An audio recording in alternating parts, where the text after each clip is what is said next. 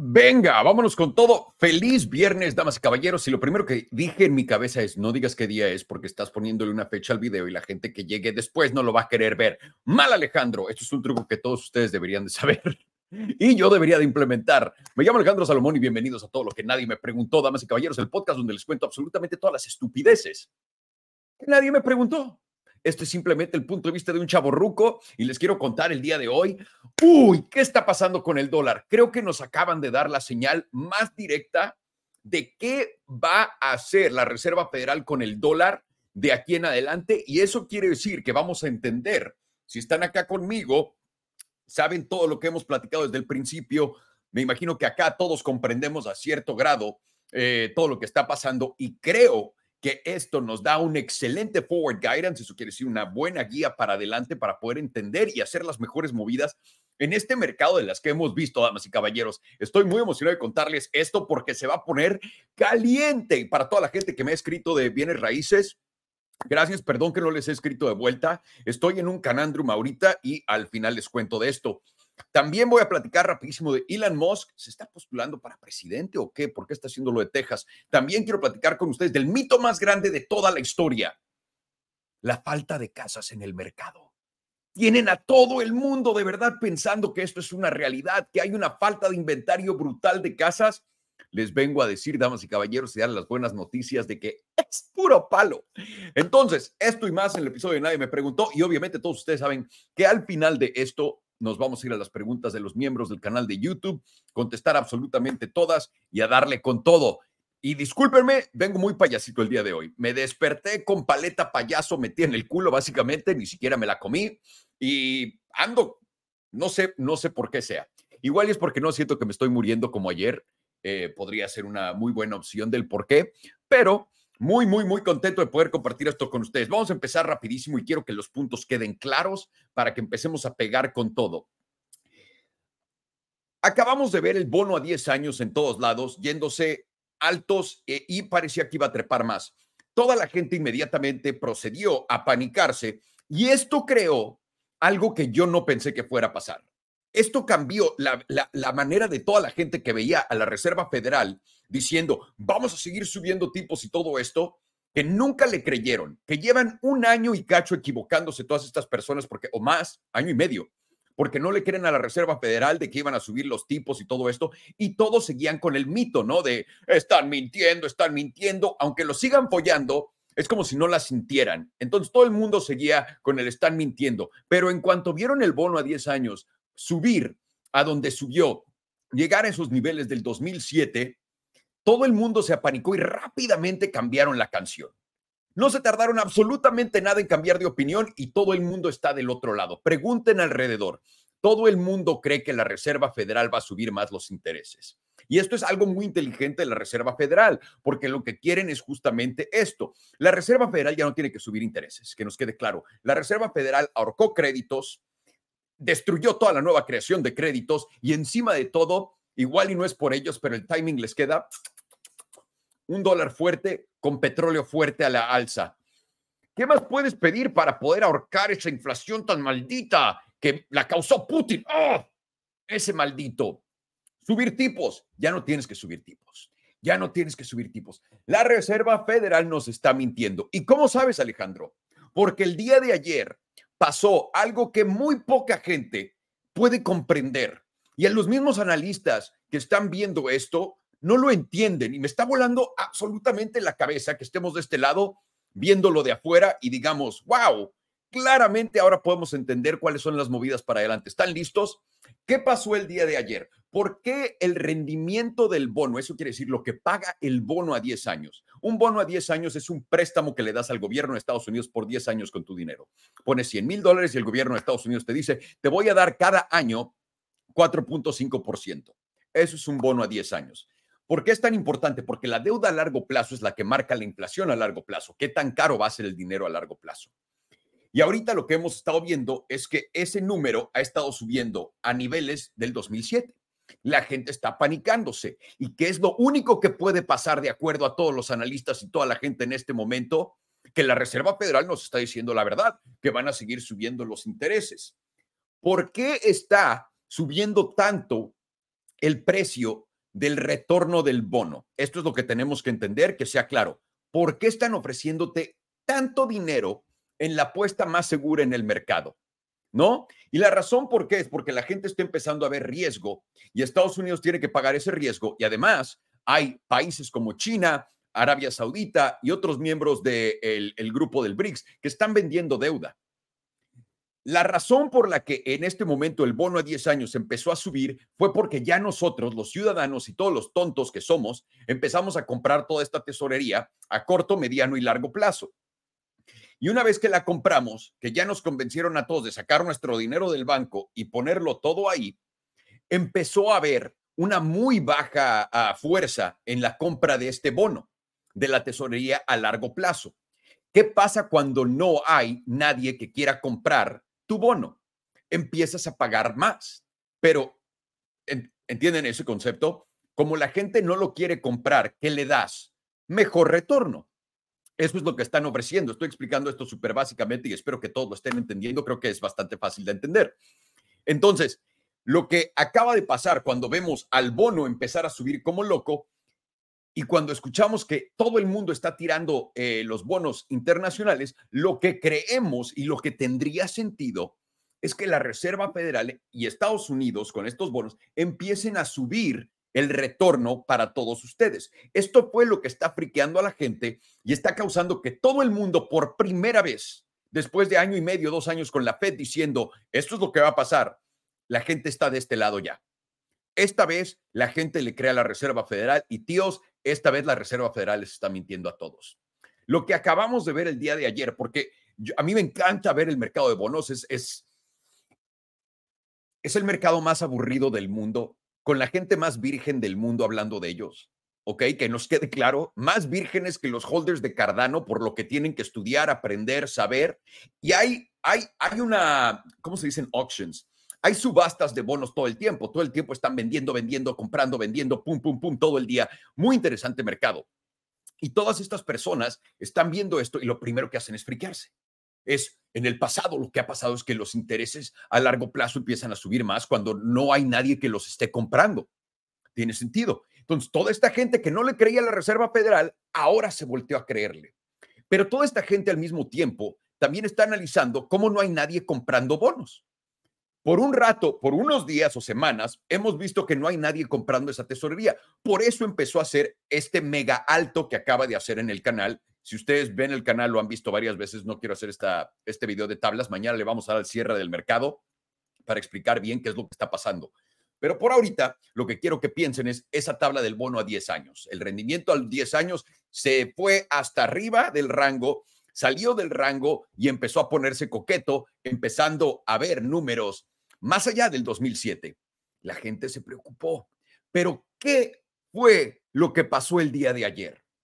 Después de semanas que nadie, nadie estaba interesado en comprar el bono, la tesorería de Estados Unidos a largo plazo, alguien de la nada compró toda. Pero nadie sabe quién fue. ¿Hay algún valiente que entró le apostó con todo al mercado. ¿Y esto qué quiere decir? Les voy a contar lo que quiere decir esto. Hay un güey que entró, compró todos, todos esos bonos, no dijo nada, nadie sabe quién es y se fue. ¿Qué quiere decir esto? Esto quiere decir que ese güey que compró todos estos bonos cree que hasta ahí quedó. Este va a ser el pico de cuánto van a redituar estos bonos, de cuánto van a pagarte de vuelta. Pero ¿por qué pensaría eso si estamos viendo la situación, estamos viendo la inflación estancada, estamos viendo todos estos datos? ¿Por qué pensaría eso alguien? Y la realidad es que esta apuesta es una apuesta muy riesgosa si es que un grupo privado lo hizo. Pero la realidad es que esto es idéntico a esa ventana, a esa venta de bonos que hubo en el Reino Unido al principio de todo esto. ¿Se acuerdan cuando al Reino Unido salieron a decir, vamos a tener que comprar unos bonos rápido y vamos a abrir una ventana de 30 días y vámonos? A mi gusto, puede que estoy mal, puede que un fondo gigante, puede que BlackRock haya dicho, esta es la mejor, y también si BlackRock lo, dice, pues, ¿qué creen? ¿No? Que haya dicho, este es el mejor momento porque la deuda no va a volver, no va a reedituar así nunca más o por mínimo otros 10, 20 años, así que voy a comprar esta deuda. esa movidita la acaba de anunciar el Banco de Japón también ayer en Japón. El Banco de Japón acaba de abrir una ventana para comprar su tesorería a largo plazo. Estados Unidos no ha dicho nada, pero ¿qué quiere decir esto para todos nosotros? Los intereses ya no van a subir más. Ya no van a subir más. ¿Y cómo te ayuda esto? Hay muchas maneras de beneficiarte en esto, porque si no le tienes miedo a más subidas de intereses, puedes ponerte coqueto y empezar apuestas muy interesantes, muy interesantes. Entonces, ojo con el mercado de deuda, me parece que hemos llegado al pico y creo que se está dando lo que estábamos viendo. Voy a pasar a mi siguiente tema que tiene que ver con bienes raíces. Y esto es el mito más grande que existe en el mercado ahorita. Pregúntenle a cualquier tío de que haga videos de, de bienes raíces que esté en el mercado comprando. Uno, Estamos viendo en diferentes mercados los bajones. Lo, eso es innegable, ya existe y todo. Pero el hecho de que no sea en todos lados le hace a la gente muy difícil creerlo, porque somos muy egocéntricos. Nos gusta siempre pensar que lo único que nosotros vemos, tocamos y sentimos es la realidad que todo el mundo ve, siente y toca. Pero no es cierto. El país en Estados Unidos todo está muy fragmentado de acuerdo a qué ciudad es qué ciudad y todo esto. Pero estamos viendo descuentos ya en precios. Pero lo que te van a decir todos todos estos gurús de bienes raíces es que hay falta de inventario. Esto no es igual que el 2008. No va a bajar más, güey. No hay falta. Hay falta de inventario. No va a pasar. Pero, mm, mm, mm. pero, si se ponen a ver y empiezan a seguir a gente, no que hable de bienes raíces, no que vendan bienes raíces, a la gente que trabaja en constructoras que hacen videos en línea, se van a dar cuenta de que todas estas constructoras dejaron de construir. Y no nada más dejaron de construir, tienen muchas casas. Por ejemplo, en la cerrada donde yo vivía en Austin, habían sin pedos 20 casas en construcción. 20. ¿Las han puesto en el mercado? Están poniendo una, dos al mercado, esperar que se vendan y luego van a poner una, dos al mercado, esperar que se vendan y una, dos al mercado, esperar que se vendan. Y muchos de ustedes van a decir, pues, aló, eso es una baja de inventario. Momentaria. Momentaria. ¿Por qué? Porque si alguno de ustedes se metió al mercado de bienes, se metió al mercado de, eh, a la bolsa de valores o se metió a cripto, todos ustedes saben que cuando entra el pánico de venta, no hay nada que la gente pueda hacer. Nada. Empieza a caer como cascada, damas y caballeros. Y eso, eso es lo que vamos a ver y se está dando, pero paso a pasito. Porque todos estos constructores que están aguantando vara, junto con la Reserva Federal, tienen que entender esto. La movida de la Reserva Federal es Vamos a ver cuánto aguanta todo esto sin quebrar para que la gente pueda, los bancos, las agencias de coches que también se fueron a huelga para no poder producir más nuevos, las compañías de construcción que no están construyendo más, que porque no les están dando préstamos, eh, etcétera. Estamos desacelerando la economía en lo que se encoge para que nadie se dé cuenta de que este balance lo están llevando abajo, pero se va a romper se va a romper, porque a fin de cuentas somos humanos. Y cuando empiecen a ver más locos como su tío Salo, diciéndoles que el mercado de bienes raíces va para abajo, va a haber gente que reaccione de esta manera. No mames, el mercado de bienes raíces viene para abajo. Yo sí quiero vender de una vez, la verdad. Y van a tirar su casa instantáneamente a un precio pendejo para abajo. Ahora, la dinámica de esta nueva economía que estamos viviendo comparada con el 2008, por ejemplo, es diferente. No puedo negarlo. Lo que yo no sé qué va a pasar es qué tanto van a poder llevar esto para abajo. Lo que sí sé es que entre todo esto, de principio a fin, va a haber gente muy desesperada y va a haber mucha gente que pueda comprar muchas cosas que valgan la pena. Y van a decir, Sí, pero voy a tener que financiar acá. Hay soluciones para todos. Acabamos de hablar de tesorería de Estados Unidos a largo plazo y creo que eso es muy importante para ustedes entender. Entonces, todo el mito de las casas de que no hay inventario, van a ver cómo el inventario va a brincar a cierto punto, pero tenemos que entender esto. La Reserva Federal, el gobierno de Estados Unidos tienen un interés muy grande en mantener la bolsa de valores arriba y mantener la percepción de que el mercado de las casas no se está cayendo. Si una de estas dos cosas baja, que muy probablemente lo primero y lo que sea, lo que, en mi opinión, esto es mi opinión, obviamente especulando con su tío Salo, en mi opinión lo que va a pasar es, y se los dije ya, eh, cuando la gente escuche al mismo tiempo, es que ve, se están vendiendo casas por tal descuento y todo esto, el mercado va a entrar en pánico creyendo una vez más. Esto es porque la gente no cambia. Aquí estoy apostando a que nadie ha aprendido nada, porque si podemos regresar solamente al mercado cripto, hay gente que me escribió ayer diciéndome que tengo que aprender algo de cripto, ¿no? Que es muy interesante, y también que tengo que aprender de la descentralización. ¿Por qué? Porque no aprenden nada y estamos escuchando a tanta gente con cabecitas de este tamaño, porque tienen todos la voz y nuestra voz es igual de fuerte, diciendo estupideces. Esta es una estupidez de ese calibre también. Cuando todo el mundo se apanique y empiecen a ver precios de casas bajar, marquen mis palabras, el mercado, la bolsa de valores va a caer, pero como plomo al piso. Eso, en mi opinión, es lo que más sentido tiene para que sea un cisne negro. Y esto es algo que está pasando enfrente de nosotros, enfrente de nosotros. Y nadie, nadie puede juntar los datos que son tan sencillos. ¿Cuánto tiempo va a durar esto sin que se caiga? Esa es la pregunta del millón. Y una vez que se caiga, ¿qué tan rápido va a reaccionar la Reserva Federal y cómo? Van a bajar tipos, los van a regresar a donde estaban antes. Te voy a decir esto, no cuentes con ello. Pero no creo que debas contar con ello. Creo que esta jugada, tal cual como está puesta enfrente de ustedes, es la jugada más fácil de todas. Con eso los quiero dejar. Y ahora, toda la gente que me ha escrito de bienes raíces para, para que ahora sí que trabajemos juntos para encontrar su casa o el tío que me escribió para lo del edificio. Eh, perdón, estoy, estoy acomodando como paquetes porque hay mucha gente, cuando empecé a trabajar en esto, empecé con la mentalidad de, son mis amigos, voy a ayudar a mis amigos, a gente que yo conozca, les voy a cobrar, honestamente, les voy a decir precios porque los voy a poner en mi página, me da igual, 25 mil dólares para poder darte absolutamente todo lo que puedo darte, todo. Voy a, también voy a, ver la casa contigo, todo este desmadre de principio a fin. ¿Por qué? 25 mil dólares suena muy caro, Alejandro, por un día de tu tiempo. Pues sí, pero vas a hacer millones de dólares como tu tío Salo lo ha hecho a través del tiempo. ¿Quieres hacer millones de dólares con alguien que ha entendido el mercado y que le ha pegado desde abajo hasta arriba y ahora con este nuevo movimiento para abajo? Porque chido, todo el mundo que compró algo en la subida le dio pero ¿quién vendió el tope en todo? En raíces comerciales y en bienes raíces residenciales. Su tío Sal.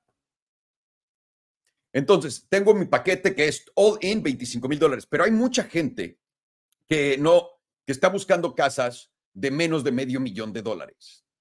Y me gustaría también poder ayudarlos más, pero tengo como un límite. Estoy ahorita viendo el balance de todo esto y ver qué paquetes tiene sentido, porque también no quiero dedicarme solo a esto. Quiero hacerlo como, es, por eso, solamente tengo dos clientes en lo que hago de marketing, de marketing para empresas en este momento, solo tengo dos clientes, no puedo tomar más, porque no me da, soy muy huevón, me gusta tener mi propio día también, ¿ok? Ya estoy viejo, ya no quiero trabajar todo el día y chingarme, no lo necesito. Entonces, quiero encontrar ese balance. Discúlpenme si no les he contestado les prometo, les voy a escribir de vuelta. Y el paquete chico de la consulta, lo que había hecho era 5.690 dólares, porque es el 569 eh, por payaso, pero esa gente es la que más necesita ayuda. Tengo que encontrar por ahí la balanza y luego les, les cuento más de eso. También quiero decir, quiero brincar el tema de Elon Musk rapidísimo antes de irme a las preguntas, que se fue a la, a la, a la frontera de Texas para ver cómo está la situación con todos los inmigrantes, hizo un en vivo en X, muy interesante. A mí lo que me llamó la atención son dos cosas. Uno, que la gente cree que Elon Musk se va a querer postular a presidente de Estados Unidos. Elon Musk no nació en Estados Unidos, no puede ser presidente de Estados Unidos. Como Arnold Schwarzenegger no puede ser presidente de Estados Unidos, igualito el tío uh, Elon. No puede. Y la otra cosa eh, interesante es cómo alguien que es el güey más rico del mundo tiene tiempo para ir a la frontera, entender un problema, ver cómo lo soluciona. Y nuestros políticos como Alexandra Ocasio Cortés, que cómo ama a Ila, no importa lo que diga esa mujer, está obsesionada con él. Esta mujer tirándole mierda en lo que el tío está intentando arreglar, el problema que ella debería estar arreglando. ¿Cómo es que lo estamos viendo todos y decir, bueno, qué bueno que Elon ya fue, alguien va a arreglar este problema? ¿Por qué? Nuestros políticos deberían de estar ayudándonos y a, solventar estos problemas. No deberíamos, no debería de ser el hombre más rico del mundo. Y la otra cosa que quiero atacar es esta. Elon Musk no necesita ser el presidente. Elon Musk es el presidente del mundo y va a ser el presidente del mundo, van a ver. Si vieron el en vivo, en cuanto llega a, a Texas, lo primero que hace es se junta con un republicano, ¿no? Con un senador, me parece, republicano. Y cuando está platicando con él, está haciéndolo en vivo y tiene su cámara acá y dice, uy, el servicio no está bueno acá, van a necesitar unos Starlink satélites. Lo primero que dice el güey es, deal, hagámoslo. Pero así, ¿cuánto tiempo le costó a Elon Musk vender satélites de cobertura para todo este pedo? Un segundo. ¿Por qué Elon Musk ha ido con, a ver a Giorgia Meloni en Italia? ha ido a ver a Erdogan, ha ido a ver a todos los líderes, a Macron, porque él es el proveedor de infraestructura moderna más grande del mundo. Elon Musk no necesita ser un politiquito de mierda. Los politiquitos de mierda trabajan para gente como Elon, pero la gente como Elon no quieren sacar el país ni el mundo para adelante. Este tío por alguna razón sí. Ah, bueno, tal vez porque él sí entiende que si el mundo está mejor, a todos nos va mejor. Pero el poder de crear toda esta infraestructura y de tenerla, poner satélites en el, eh, de poder crear satélites, de poder ponerlos en el espacio, de tener una red de telecomunicaciones, de tener una red social, que es una de las cosas más importantes en este mundo, y me, me vuela la cabeza aún que la gente más rica del mundo no intentó comprar nada más. No, Mark Zuckerberg, muy listo en dónde está parado, eh, que tiene eso. Ha cambiado la industria eh, de energía, está cambiando completamente todos los grids eléctricos alrededor de Estados Unidos y del mundo. Está cambiando la manera en la que hacemos coches y lo baratos que son. Alguien que tiene minas completamente vertical para todo su modelo financiero, etcétera. El güey que puede hacer túneles de Las Vegas a no sé dónde y que llegues en chinga y cómo lo puede hacer de la manera más barata, etcétera. Ese güey no necesita ser un politiquito de mierda, no necesita ser un presidentito. Él en su vida va a conocer a todos los presidentes. Él es el importante, no ellos. Los políticos están para servir a gente con mucho varo. En Estados Unidos, estoy hablando de Estados Unidos, en otros países también, estoy seguro, pero en Estados Unidos. Aquí sirven a la gente con mucho varo y tienen muchísimo dinero, tienen un par de cientos de millones de dólares todos estos políticos, ¿no? Pero Elon tiene miles de millones, miles, miles, miles, cientos de miles de millones de dólares. No son lo mismo. Ellos trabajan para un tío como él. Y tristemente todos ellos, y por eso también los ve para abajo, lo que quieren es que los soborne para que puedan hablar bien de él. Pero Ilan nada más no les da varo. Muy interesante. Y hablando de políticos, hablemos de Diane Feinstein. Se nos fue, se nos fue la momia embalsamada que estaba en el Senado. Se acaba de morir. Perdón por mi falta de empatía, pero ¿a qué punto? ¿A qué punto? O sea, literalmente se murió en el maldito Senado. Tal vez no literalmente, pero estaba ahí hace un día o dos. ¿A qué punto vamos a detener que esta gente que se está muriendo esté trabajando y tenga tanto poder como lo tienen? ¿A qué punto vamos a decir ya? Ya, carnal, ya estuvo bueno de las cosas, como Mitch McConnell, que llegan los fantasmas de Ghost y se lo quieren llevar, y el güey se agarra de su propio dinero y de su poder con todo para no irse con ellos. Es una locura. Y estoy seguro que Diane Feinstein va a reelegirse desde la tumba, como la tía Nancy Pelosi está intentando reelegirse ahorita. No necesitamos a políticos de carrera política. No han hecho nada bueno por nadie. Por nadie. Y la gente dirá, pero ¿cómo siguen votando por ellos? Porque estratégicamente el cómo funcionan los votos en Estados Unidos está diseñado para que nunca los puedan sacar. Punto. Pero bueno, todo esto, damas y caballeros, fue lo que nadie me preguntó y ahora voy a ir a todo lo que me preguntaron en el chat de YouTube, los miembros del canal de YouTube, por supuesto. ¿Cómo de que no?